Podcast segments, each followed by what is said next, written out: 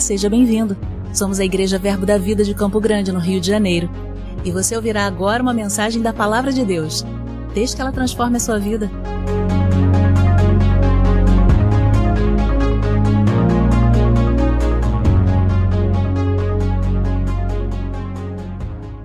Você está bem? Você está pronto para crescer um pouco mais essa noite? Aumentar a estatura de varão perfeito? Pronto para crescer um pouco? Sabe, queridos, enquanto o pastor Alex fazia aqui o ofertório e ele falava de Saulo, eu fiquei me lembrando, não é? O quanto Saulo foi confrontado naquele encontro com a palavra. O quanto Saulo estava tão convicto das suas atitudes, daquilo que ele fazia, do seu procedimento, daquilo que ele acreditava. Ele estava tão convicto que aquilo era o certo. Mas um dia ele teve um encontro verdadeiro com a palavra. Ele encontrou Jesus, ele encontrou o Mestre. E tudo aquilo que durante anos e anos e anos ele apostava que era o correto, desmoronou. E a partir dali, a sua vida foi transformada. De Saulo, ele virou Paulo. De perseguidor, ele virou um adorador. Eu creio que essa noite a palavra vai nos confrontar. E talvez você precise sair da sua zona de conforto. Talvez você precise, assim como Saulo, transformar algumas coisas na sua vida para usufruir do plano e do projeto que Deus tem. Porque se Saulo não deixasse de ser Saulo e se ele não deixasse de acreditar naquilo que ele acreditava, ele nunca seria Paulo. E ele não poderia, no final da sua carreira, dizer que ele cumpriu tudo aquilo que Deus havia soprado para ele, inspirado ele a fazer. Tudo aquilo que Deus havia projetado para ele fazer. Precisou um confronto, precisou uma atitude, precisou uma mudança. Você está pronto? Verdadeiramente você está pronto esta noite para mudar aquilo que Deus comunicar ao seu coração que precisa ser mudado? Glória a Deus, então estamos acordados essa noite. Estamos começando o seminário de verão de 2024 com o tema Frutificar e Multiplicar. E coube a mim, não é, a abertura desse seminário, colocar um pavimento, colocar, abrir uma estrada para que você possa correr nela ao longo do mês de janeiro, colocar um fundamento para que você possa edificar uma estrutura sólida para que possa verdadeiramente frutificar e multiplicar em todas as áreas da sua vida. Essa é a proposta de Deus para essa noite e para as noites que se seguem, que haja fruto na sua vida, mas não só fruto, que haja também multiplicação, porque há uma diferença, queridos, de frutificar e multiplicar. Vamos pensar num fruto, vamos pensar numa árvore, eu vou pensar numa mangueira, porque eu amo manga. A manga está lá, a manga está lá, pendurada na mangueira. A mangueira frutificou a função dela era frutificar. E ela produziu a fruta, ela produziu o fruto, ela foi fecunda em gerar um fruto. Mas se aquele fruto não, não é a semente que está lá dentro daquele fruto, se não volta para a terra, não há multiplicação. Só frutificou, mas não multiplicou.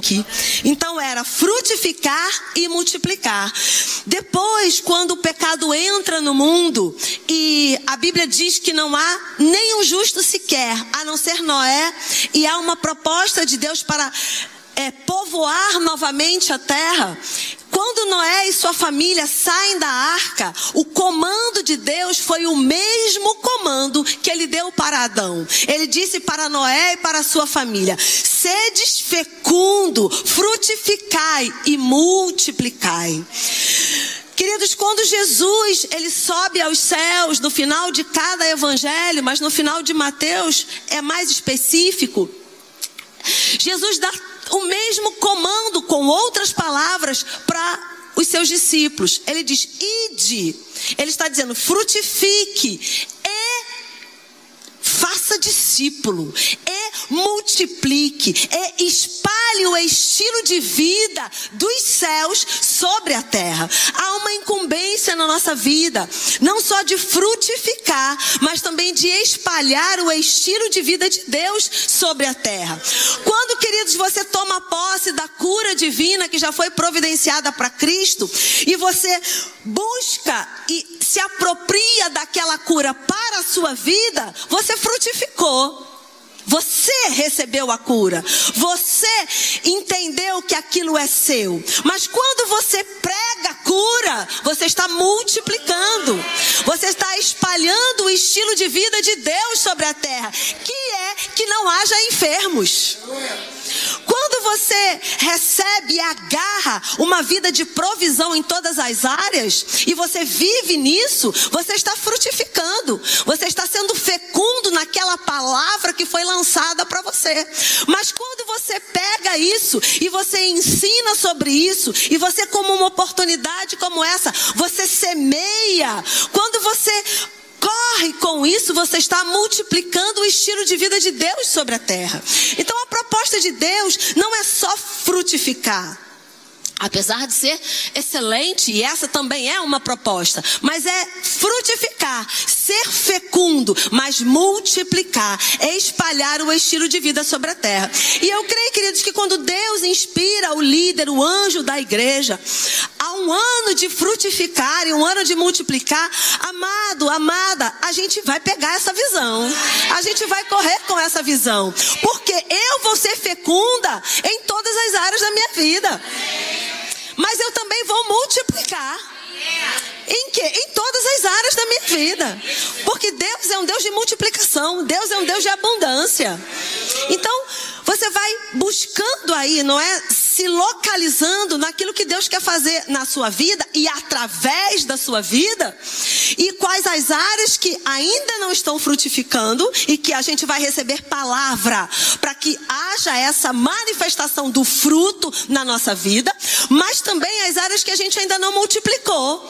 Talvez porque a gente esteja tímido, talvez porque a gente não tenha sido ensinado, enfim, cada um tem uma história. E eu creio, queridos, verdadeiramente não destravar sobre a nossa vida nesses dias. Que a visão de frutificar e de multiplicar será implantada no nosso coração. Então, quando Deus usa o anjo da igreja para trazer uma palavra profética, inspirada sobre a nossa vida, sobre a casa espiritual, sobre a congregação dos santos, é importante que a gente não perca nada, não é? Se há um calendário profético e se o calendário profético diz que é tempo de frutificar e é tempo de multiplicar, nós não podemos perder esse calendário profético, não é? E a Bíblia nos mostra algumas situações e alguns exemplos que é o que o Senhor vai tratar com a nossa vida essa noite, para que a gente não perca o fluir. Sabe, queridos, eu gosto muito de pegar onda, não, né? Não sou uma surfista, né? Vamos lá, vamos alinhar as expectativas. Não sou uma surfista, mas gosto de pegar onda. E tem o tempo certo da onda. Cadê Luiz? Luiz está aí não. Tem o tempo certo da onda. Você está vendo, tá vendo a onda chegar. E você está ali, ó, naquela expectativa da onda chegar. E o tempo certo da onda você precisa ir nela. Porque se você atrasar ou se você adiantar, você não vai usufruir de tudo que a onda tem para oferecer para você. Então o que o Senhor quer essa noite é ajustar o nosso coração. Por quê? Porque a onda está chegando. A gente já está vendo a onda. Ela já está crescendo lá. Né? Eu vou visitar lá Nazaré, na, a, a, a, a igreja lá dos meus amados irmãos lá em Portugal. E Nazaré tem muitas ondas, não é? É aonde tem as maiores ondas do mundo, é na praia lá de Nazaré. Então a onda está chegando e a gente está aqui, ó, na expectativa dela. Bater o pé na hora certa, dar a remada na hora certa e saber a hora certa de fluir. Para que a gente não perca nada. O Senhor marcou esse encontro. Amém. Você está disposto? Você está disposta? Glória a Deus. Ainda que tenha um confronto. Ainda que você encontre Jesus no caminho para Damasco e você caia e ele diga para você: Saulo, Saulo. Vamos alinhar aí essas coisas, Saulo. Por que que você está me perseguindo? Abra comigo, por gentileza.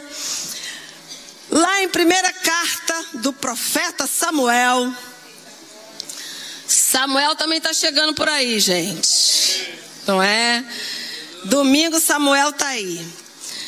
A carta de 1 Samuel, por gentileza. A gente vai ler alguns versículos, não dá tempo da gente ler tudo. Mas a gente vai pensar algumas coisas. Lá em 1 Samuel, no capítulo 10. Eu quero só contextualizar você, não é? Para que a gente não precise ler toda a, a, a, todo o livro aqui, tudo que está dizendo aqui. 1 Samuel, no capítulo 10, a história é a seguinte: o povo começa a ficar desejoso por um rei, porque Deus governava o povo. Deus estava ali no meio do povo. Mas o povo começa a ver outros povos, e esses outros povos tinham reis físicos, pessoas como reis. E o povo começa a desejar um rei. E Deus atende aquele clamor do povo, e Deus levanta um rei. Um rei chamado Saul. O que é importante a gente entender? Saul foi levantado para ser rei. Saul não foi um tapa-buraco. Saul foi ungido por Deus para ser rei. E é isso que está aqui em 1 Samuel. E existem alguns detalhes que eu vou pensar para que você não perca absolutamente nada daquilo que Deus quer comunicar ao nosso coração. Porque Deus, essa noite, Ele vai nos preparar para que a gente esteja na posição certa, na hora que a onda vier. Para que a gente não perca a oportunidade de produzir aquele fruto suculento. E não só produzir o fruto, mas que o potencial da multiplicação que já está dentro do fruto possa verdadeiramente expandir na nossa vida. Porque há um fruto e o potencial para multiplicar está dentro do fruto. Mas a gente precisa fazer algo, a gente precisa plantar aquela semente para que ela possa multiplicar, para que ela possa perpetuar.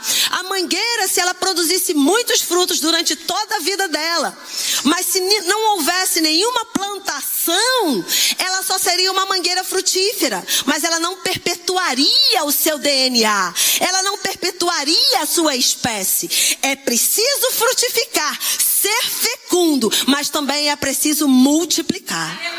É preciso perpetuar. É preciso, queridos, passar de geração em geração. Amém?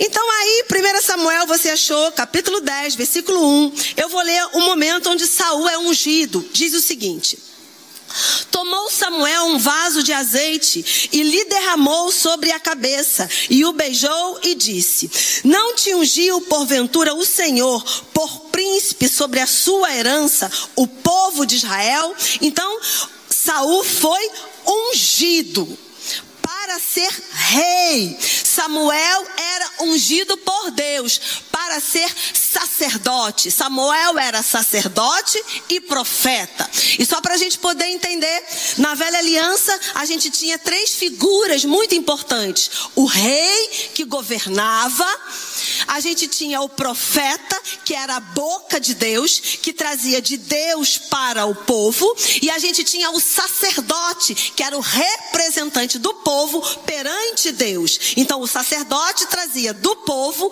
para Deus, o profeta trazia de Deus para o povo, e o rei governava. Três papéis importantes e separados e com funções bem específicas. Samuel, vamos dizer assim, acumulava tanto o profeta como o sacerdote. Saul foi ungido para ser rei, apenas rei, ok? Isso é importante. Quando chega no versículo 8 de 1 Samuel 10, ele já tinha sido ungido, e Samuel dá um comando para ele. Por quê? Porque Samuel era a voz de Deus. Então era como Deus estivesse falando, e Samuel dá um comando para aquele rei. Ele diz: Tu, porém, descerás adiante de mim a Gilgal, e eis que eu descerei a ti para sacrificar holocausto e para apresentar ofertas pacíficas. Sete dias esperarás até que eu venha ter contigo e te declare o que hás de fazer. A instrução de Samuel era bem clara. E o Senhor vai dar instruções claras para você essa noite. Fica atento. Fica com o teu ouvido espiritual atento. Samuel disse para Saul: Você vai me esperar. Quanto tempo? Sete dias. Você não vai fazer nada. Você vai me esperar, porque eu vou apresentar o holocausto, porque ele era o sacerdote. E depois que a gente apresentar o holocausto, você vai ouvir novas instruções. Você vai aguardar sete dias, eu vou estar com você, vou prestar o sacrifício, o holocausto, e Deus vai te dar um comando. Você está disposto a ouvir o comando de Deus? Isso é muito importante. Vira aí algumas páginas, por gentileza. A gente vai agora só virar uma página. No versículo 17 de, de, do capítulo 10, a gente vê Saul sendo apresentado como rei diante do povo. No primeiro capítulo que nós lemos, Saul foi ungido por Samuel.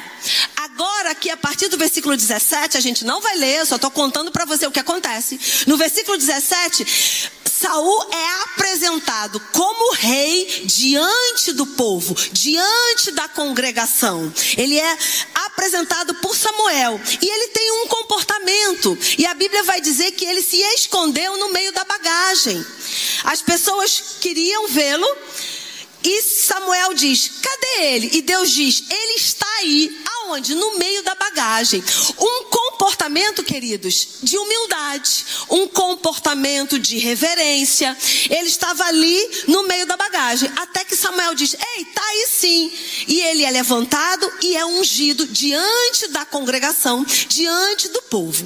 É importante você entender o comportamento de Saul no início, porque isso vai fazer toda a diferença daqui aquilo que Deus quer comunicar ao nosso coração. Quando a gente anda mais um pouquinho, e aí eu quero que você vá, por gentileza, para o capítulo 13. Um ano, um ano se passa, um ano de reinado. Um ano de reinado. No capítulo 12, a gente vê Saul vencendo guerras. Por quê? Todas as vezes que alguém era levantado rei, era necessário um feito histórico para que provasse à congregação que ele estava habilitado, que ele estava ungido, que ele estava capacitado para governar o povo. Então, quando a gente olha para Davi, qual foi o feito histórico de Davi? Golias. Aqui, o feito histórico de Saul foi vencer os amalequitas. Ele venceu. Porém, isso já se passou, e porém isso tinha se passado um ano. Quando Samuel volta para aquele primeiro comando. Lembra do primeiro comando?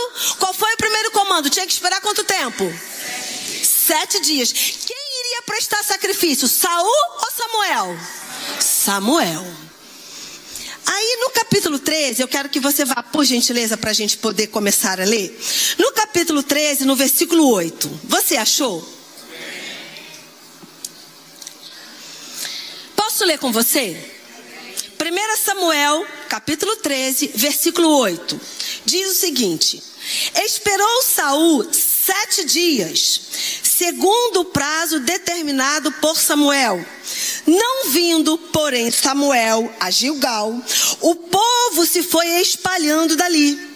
Então disse Saul: Trazei-me aqui o holocausto e a, of a, ofertas pacíficas. E ofereceu o holocausto. Mal acabara ele de oferecer o holocausto, eis que chega Samuel. E aí eu lembro do pastor Arouca. Cri, cri, cri, cri. Saúl saiu ao encontro para saudar. Samuel perguntou: Que fizeste? Respondeu Saul: Vendo que o povo se ia espalhando daqui e tu não vinhas nos dias abrasados, e que os filisteus já se tinham ajuntado em Micmas, eu disse comigo: Agora descerão os filisteus contra mim, a Gilgal, e ainda não obtive a benevolência do Senhor. E forçado pelas circunstâncias, ofereci holocausto. Então disse Samuel a Saul: Procedeste neciamente, tolo, em não aguardar o mandamento que o Senhor, teu Deus, te ordenou. Pois teria agora o Senhor confirmado o teu reino sobre Israel durante quanto tempo? Para sempre. Para sempre sempre. Já agora não subsistirá o teu reino. O Senhor buscou para si um homem que lhe agrada e já lhe ordenou que seja príncipe sobre o povo, enquanto não aguardaste o que o Senhor te ordenou. Queridos, vamos trabalhar esse texto essa noite. Estamos em um seminário de verão Rema. Então, vamos falar sobre aquilo que é o ensino da palavra, que vai destravar coisas na sua vida. Porque a pregação, ela diz que aquilo que você deve fazer, mas o ensino vai te ensinar como fazer. Nós estamos aqui aprendendo como frutificar, como multiplicar. Não é só frutifica, multiplica. Não, é como. Como eu vou alcançar este resultado? E Saul tinha um trato com Samuel. Samuel disse: Você vai me esperar sete dias. E eu vou chegar nesses sete dias. E nós vamos juntos oferecer holocausto, porque eu sou o sacerdote. Eu ofereço o holocausto. E depois que nós cumprirmos esse ritual, o Senhor vai te dar um novo comando. Sabe, queridos, que Deus quer te dar um novo comando, mas Ele só vai poder te dar um novo comando se você obedecer o comando que já foi dado. Saul, apertado pelo povo, cedeu às circunstâncias, e a Bíblia diz: e eu disse comigo mesmo, ou seja, a alma dele disse a ele o que fazer. Ele negligenciou o que Deus havia dito, e por conta das circunstâncias que estavam cercando a vida dele naquele momento, Samuel não chegou. 45 do segundo tempo. Nem posso falar mais isso, né? Porque agora é 50 do segundo tempo. Perdi o gosto de ver futebol. Ou é 45 ou é 50. Se é para ser 50, marca 50. Não diz que é 45. Né? Cinco minutos. Então, nos 50 do segundo tempo, o time tá ganhando. Aí, o outro faz o gol. Né? Nos 50 do segundo tempo, Saul ouve as circunstâncias. Saul ouve a sua alma. Saul olha para o que estava ao seu redor e negligencia o comando da autoridade. O comando de Deus através do profeta Samuel. E o que ele faz? Ele apresenta o holocausto. Agora, queridos, a Bíblia diz, a gente leu junto, que Deus ungiu a Saul para que ele frutificasse, para que ele fosse rei. Esse era o fruto. Ele ia ser rei. Mas ele não ia ser só rei. A Bíblia diz que o reinado dele seria para sempre. Haveria uma perpetuação. Ele não só daria o fruto do reinado, mas aquele fruto iria ser multiplicado e multiplicado e multiplicado e multiplicado de geração em geração. Esse era o plano de Deus. Quantas coisas, queridos, Deus está planejando para a sua vida, não só para você frutificar, mas para você perpetuar. Para você multiplicar de geração em geração, comando após comando. Mas porque Saul negligenciou um comando tão importante em não esperar os sete dias combinados. E queridos, deixa eu dizer, o diabo sabe o que, que é, o que são sete dias. O diabo sabia se, Saul, se Samuel estava chegando ou não estava chegando. Samuel não chegou. São sete dias. Então a circunstância se levantou e espremeu Saul. E espremido pelas circunstâncias, pelaquilo que ele via, pelaquilo que ele ouvia, pela informação que a sua alma, os seus sentimentos absorviam, o que ele fez negligenciou a voz de Deus. E fez aquilo que não era para fazer. E porque ele não obedeceu, ele deixou de multiplicar. Aquilo que seria multiplicado de geração em geração foi abortado. E Deus não quer abortar nada na sua vida. Deus não quer, querido, que nenhum sonho, nenhum plano, na, nada sobre a sua história seja abortado. Ele quer que você multiplique tudo que ele planejou para você multiplicar. Ele quer que você perpetue tudo que ele planejou para você perpetuar. Ele não quer que você aborte nada, porque não ouviu a voz de Deus, porque não teve paciência de esperar, porque não foi obediente para se submeter porque achou que poderia fazer na sua própria força. Não. Ele não quer isso, querido. Ele quer que você flua nas asas dele. Ele quer que você confie no plano que ele tem para sua vida. Ainda que pareça que não está acontecendo nada. Passou o primeiro dia nada, o segundo dia nada, o terceiro nada, quarto nada, quinto nada, sexto nada, sétimo dia nada. Mas o sol ainda não se pôs. Então pode acontecer ainda. Eu vou esperar porque Deus falou. Eu não vou me antecipar daquilo que Deus falou, eu vou saber aguardar. Agora, uma coisa, Samuel disse para ele: Eu vou prestar o sacrifício.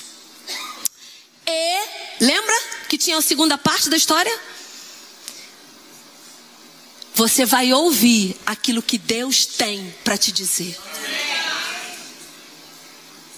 O que que Deus tinha para dizer para Saul? A gente não sabe. Ele morreu sem saber. Por quê? Porque ele não ouviu o primeiro comando.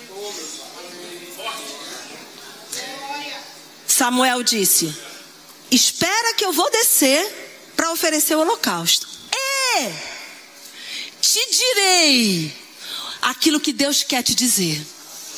Essa parte ele nunca soube, porque ele não obedeceu a primeira parte. Oh, glória! Ainda bem que você veio. Ainda bem que você veio e ainda bem que você decidiu subir um degrau a mais essa noite. Para chegar mais próximo à estatura de varão perfeito.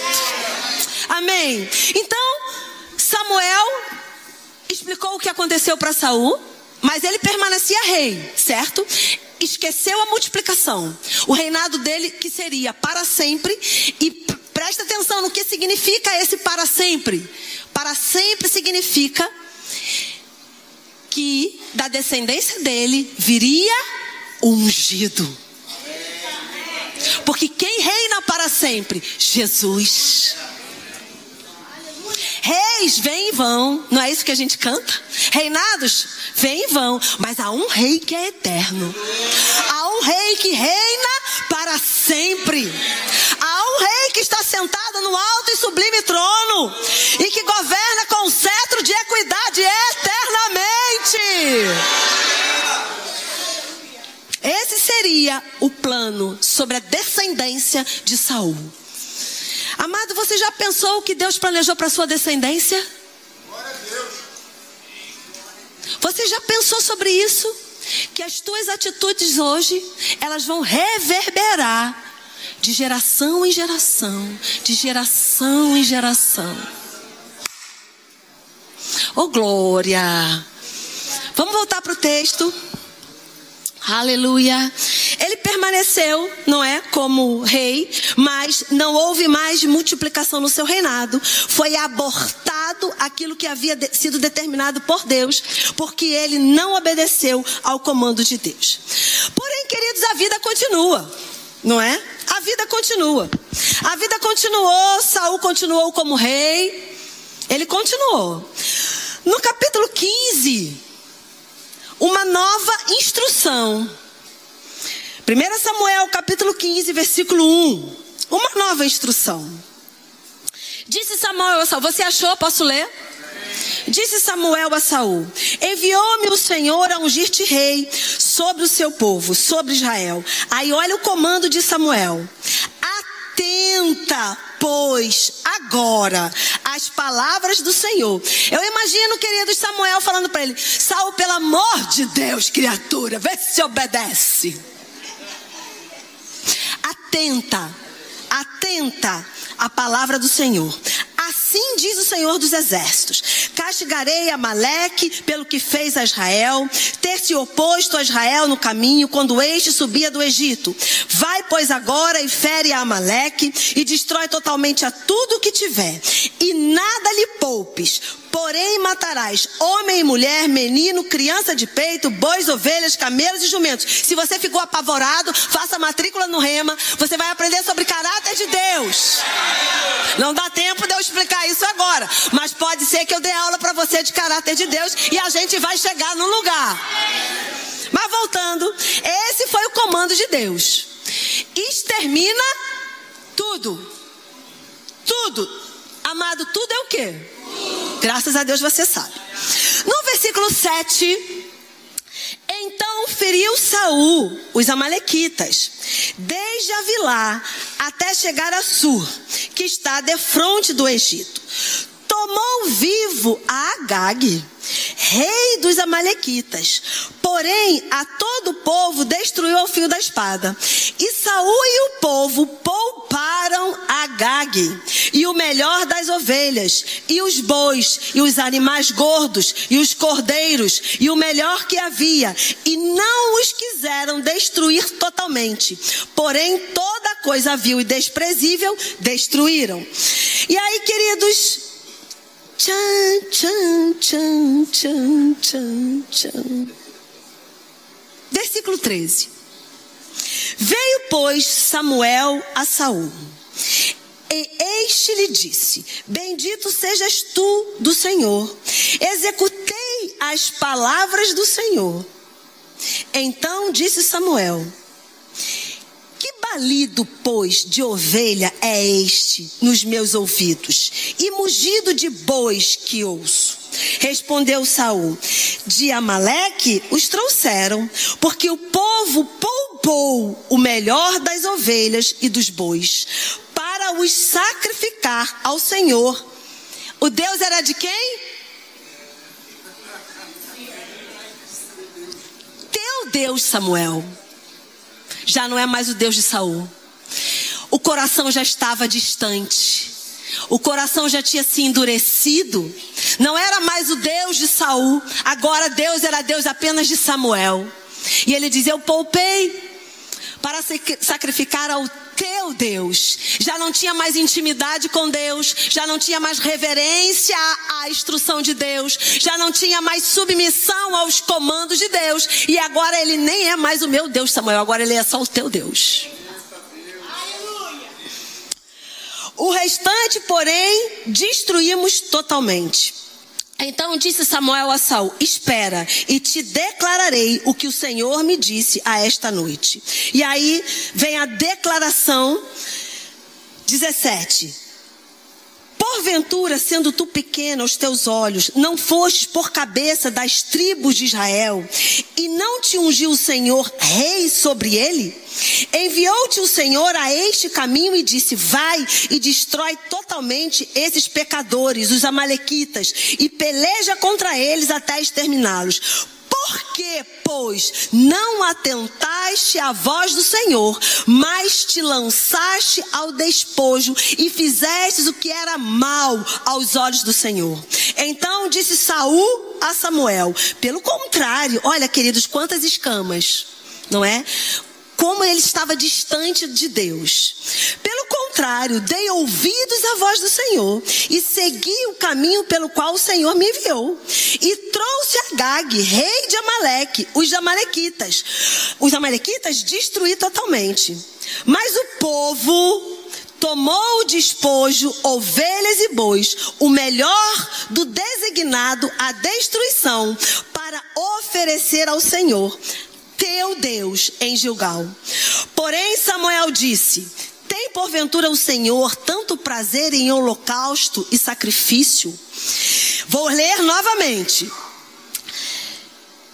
Tem o Senhor prazer em holocausto e sacrifício, quanto em que obedeça a sua palavra?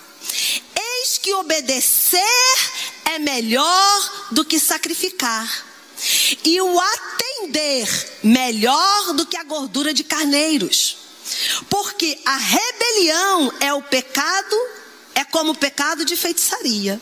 E a obstinação é como a idolatria e culto a ídolos do lar. Visto que rejeitastes a palavra do Senhor, ele também te rejeitou a ti para que não sejas rei. A primeira vez que, que desobedeceu, cortou o fluxo da multiplicação. Presta atenção. A desobediência cortou o fluxo da multiplicação. Mas ele continuou sendo rei. Ele continuou frutificando nesse nosso exemplo. Segunda vez que ele desobedeceu, Deus disse: agora acabou. Agora não vai mais nem frutificar. Agora você não é mais rei. E queridos, eu quero pensar para você. Eu quero, obrigado. Eu quero pensar com vocês duas coisas importantes demais. Quando a gente trata desse versículo, normalmente a gente foca muito na rebelião. Porque o, o, o, o obedecer é melhor do que sacrificar. E aí o sacrifício, sabe que o sacrifício pode ser aquilo que você está fazendo na força do teu braço? E que Deus nem mandou você fazer? O sacrifício pode ser aquilo que você está fazendo muito além do que deveria, em vez de fazer o que Deus mandou fazer, que era o que deveria. E aí ele diz, e eu quero ler isso com você, e quero que isso fique bem claro para você. Ele diz duas coisas importantes demais aqui.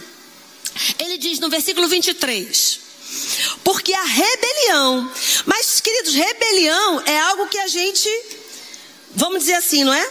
Não é estranho para gente. E a gente foca muito nessa parte da rebelião. Mas o Senhor, Ele não quer focar nessa parte da rebelião essa noite. Sabe por quê? Porque você e eu, essa casa, é uma casa submissa. Não tem rebelião no nosso meio. Não tem rebelde no nosso meio. Então o Senhor tratou comigo. Não foca na rebelião. Porque rebelião, a gente está vacinado. Não tem rebelião no nosso meio. E se tiver, o corpo expele. Se tiver, o próprio corpo cura. O próprio amigo do lado, o irmão do lado vai dizer: Cara, isso não está certo. Cara, esse comportamento não é legal. Cara, volta para a oração porque você está carnal. O próprio corpo resolve.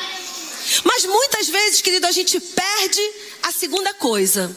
E é essa segunda coisa que Deus quer tratar no nosso coração essa noite. Para que a gente possa frutificar e multiplicar. Ele diz, por quê? No versículo 23, porque a rebelião é como o pecado de feitiçaria. Ok, isso a gente fala muito. Mas olha o que vem depois. É a tem mais uma coisa. Não é só a rebelião. Não foi só a rebelião que derrubou Saul.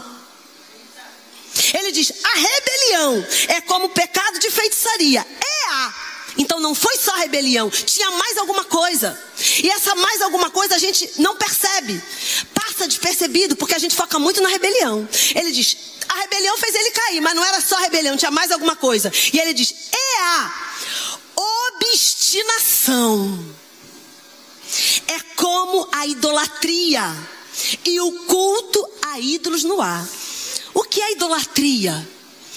Gross, grossamente, grosseiramente falando, é tirar Deus do trono e colocar alguma coisa lá. Isso é idolatria. Tudo que você tira do trono de Deus e coloca lá é idolatria. Então, idolatria, querido, não é só idolatrar a imagem, não.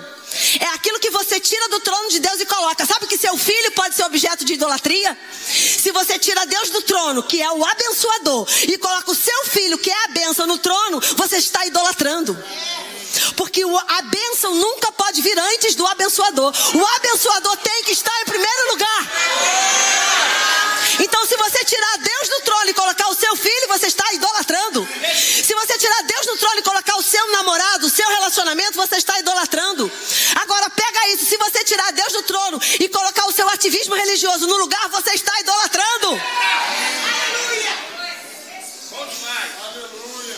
Obstinação. Apego forte e excessivo às próprias ideias. O que que Saul teve? Uma brilhante ideia. Eu vou poupar a gordura. Eu vou poupar os animais. Eu vou poupar o que é melhor para oferecer ao Senhor. Mas não foi isso que o Senhor mandou. Então, a obstinação às suas próprias ideias. Eu penso isso. Eu quero isso. Eu vou fazer isso. Obstinado, esquecendo aquilo que Deus falou, esquecendo o que deu, o comando que Deus deu. Sabe que o apóstolo Paulo era um obstinado? Eu vou matar esses cristãos. Eu quero carta, eu vou fulminar todo mundo. Ele era um obstinado, mas um dia ele teve um encontro com Jesus. E aquilo que era obstinação virou devoção, adoração a Deus. Obstinação também é grande persistência. E às vezes isso pode ser bom, mas é, é, persistência para resolver algo. Comportamento de quem repete os mesmos atos e está querendo um resultado diferente. Obstinado eu faço isso, eu faço isso, eu faço isso, eu faço isso, mas eu não tenho resultado. Mas eu faço isso, eu faço isso, eu faço isso, mas eu não tenho resultado. Não vai ter. Está obstinado. Para e ouve a voz de Deus. Para e vai para a palavra. Para e vai para a oração. Persistência no erro. Biblicamente, queridos, Obstinação é um coração endurecido. E um coração endurecido vai cortar o fluxo do frutificar e do multiplicar na nossa vida. Mas graças a Deus você está aqui. E queridos, a história de Saul é triste demais. Não é o tópico dessa noite. Venha fazer o rema, submissão à autoridade. Você vai ouvir sobre o final da história de Saul. Mas a Bíblia diz, você leu e eu lemo, e eu li, que quando Deus destitui Saul, ele levanta um outro rei. Ele levanta Davi. E eu vou te dizer, Davi errou muito. Ao ver de algumas pessoas, errou até muito mais do que Saul. Mas qual era a diferença de Davi? Ele não era obstinado. Quando ele errava, ele pedia perdão. Quando Natan chegou lá e falou: Davi, você errou. Vamos comparar as duas coisas. Samuel chegando para Saul. Qual foi a desculpa de Saul? Foi o povo. Você não chegou, a culpa foi sua. Samuel, você não tinha. Parafraseando, amém? Samuel, você não tinha combinado comigo sete dias? Você demorou muito, eu sacrifiquei. A culpa é sua. A culpa é da liderança. Não, a culpa é do povo. Não, a culpa é da mulher. Síndrome de Adão. Não foi a mulher que tu me deste. Não foi a liderança que tu me deste. Não foi o povo que tu me deste. Saul colocou a culpa em outras pessoas. Ele justificou terceirizando responsabilidade. Agora, quando Natan chega para Davi,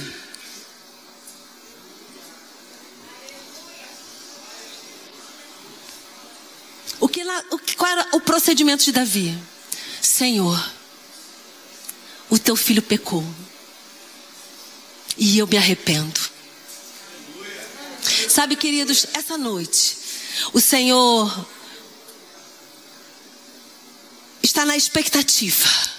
Depois que a palavra foi lançada, Ele está na expectativa que a gente esquadrinhe o nosso coração.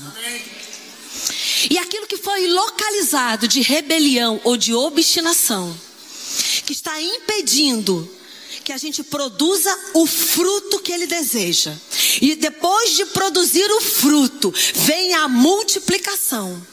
Tudo aquilo que está impedindo o nosso crescimento e o cumprimento da palavra de Deus na nossa vida cai por terra hoje em nome de Jesus. Porque a palavra ela é um remédio remédio, mas ela também é luz.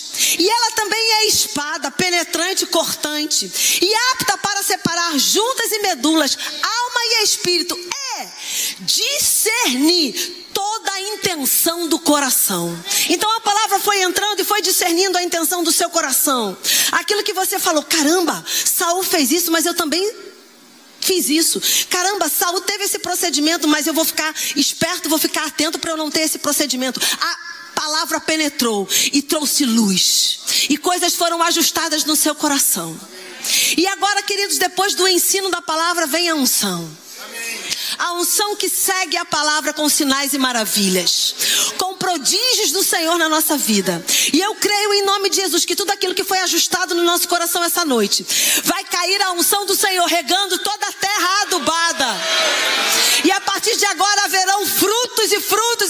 frutos e não só frutos, mas também toda a multiplicação que o Senhor quer produzir na minha vida e na sua vida. Assim como Davi, querido, que foi um rei que errou, mas um rei que se arrependeu e cumpriu o seu propósito, ao ponto de Lucas, quando escreveu o livro de Atos, ele disse: Davi, são segundo o coração de Deus. Não só isso, mas ele disse: Davi cumpriu todo o propósito determinado pelo Senhor na sua geração. Isso significa que ele não só frutificou, mas ele também multiplicou de geração em geração. Você pode ficar de pé? Vamos agradecer ao Senhor por essa noite. Eu creio, queridos, que você não vai só frutificar, mas você também vai multiplicar.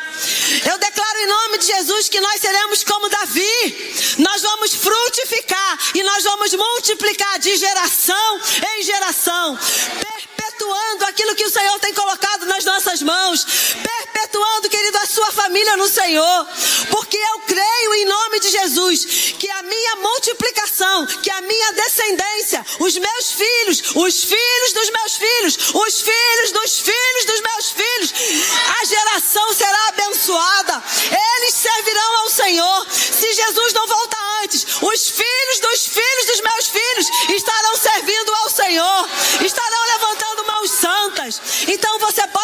nisso também, que a sua geração vai perpetuar, que você vai multiplicar, não só multiplicar, mas frutos frondosos chegarão na sua casa.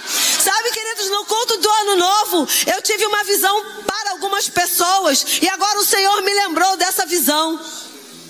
Eu vi um cesto com muitos frutos. Sabe, uma irmã mandou um, um cesto desse lá para casa. Um cesto de palha com muitos frutos. Frutos vermelhos, frutos amarelos, frutos vinhos, vários frutos com vários cheiros, com vários sabores, com várias cores. Era uma cesta suculenta, apetitosa. E eu vejo essa igreja como um cesto, com muitos frutos, cada um com um cheiro, cada um com um formato, cada um com uma cor. Frutos que vão saciar pessoas, frutos que vão curar pessoas, frutos que não vão só saciar aqueles que estão perto, mas como sementes lançadas ao vento, que se multiplicam e caem em lugares longes. Essa igreja será assim. No vento do Espírito, as sementes serão jogadas em muitos lugares. E no sopro do Espírito, as sementes cairão em lugares que não sabemos. Mas aonde as sementes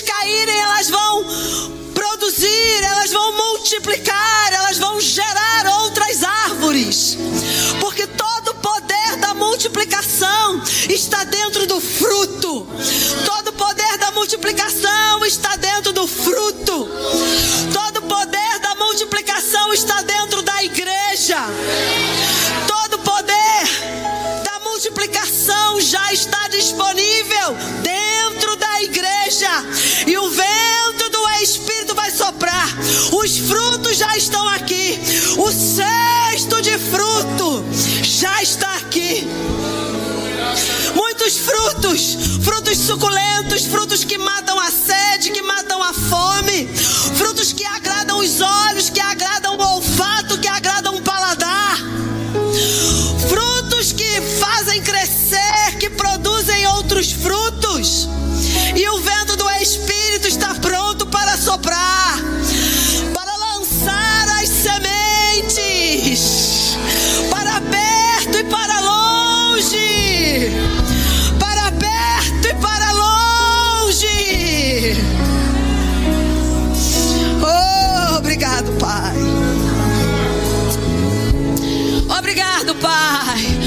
porque eu estou diante de um cesto cheio de frutos.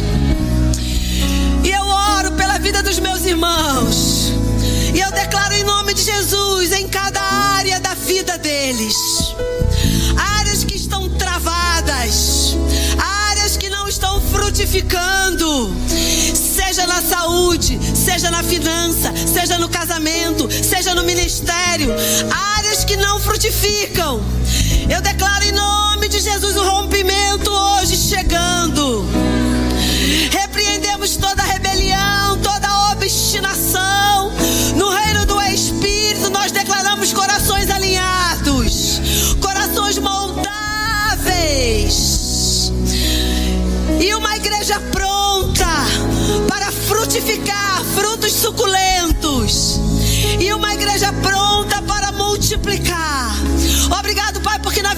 Meus irmãos haverá fruto e haverá multiplicação. Eu lanço uma palavra: frutifique, multiplique em nome de Jesus. Oh, aleluia! Você está pronto?